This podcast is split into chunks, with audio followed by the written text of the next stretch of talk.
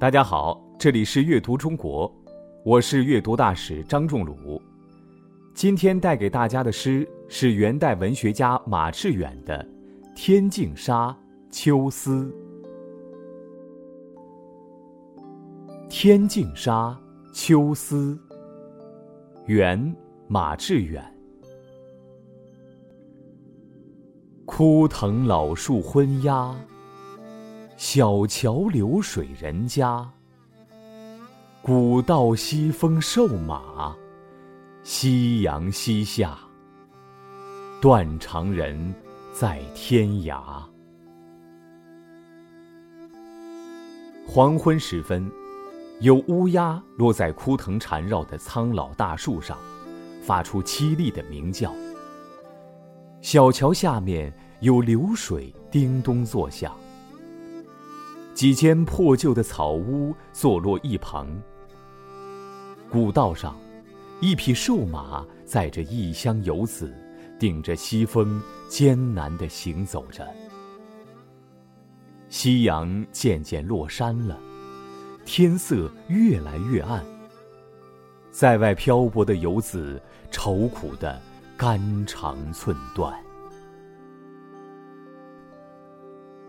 马致远，字千里，元代杂剧家、散曲家。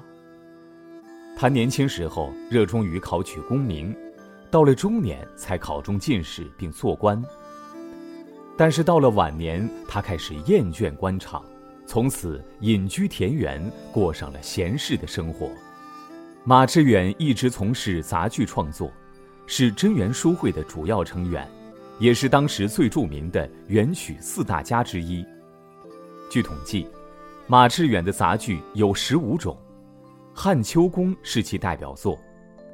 他的散曲成就更是被人称道，现存一百二十多首，《天净沙·秋思》就是其代表作。马致远年轻时怀着为国家效力的抱负。一直参加科举考试，终于在他中年时考中进士，当了地方官。但是，元朝统治者实行民族高压政策，并没有给他多大的施展平台，所以马致远一直郁郁不得志，一生中大半时间都过着漂泊无定的生活。在他穷困潦倒的时候，写下了这首《天净沙·秋思》。这是他最出名的作品，广受后人肯定，被称为“秋思之祖”。这首元曲表面简简单单、普普通通，其实蕴含无穷。枯藤老树昏鸦，小桥流水人家，古道西风瘦马。在这三个短句中。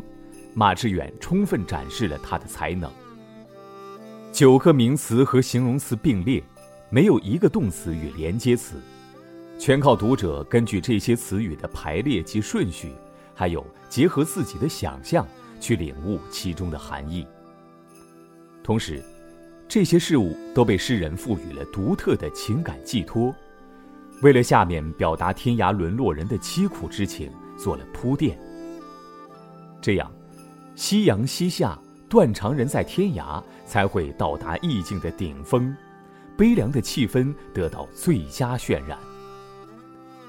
这首元曲短短的五句，只有二十八个字，却描绘出一幅凄凉动人的秋郊夕照图，将漂泊在外的游子心境刻画的准确无误，用最少的文字来表达丰富的内涵。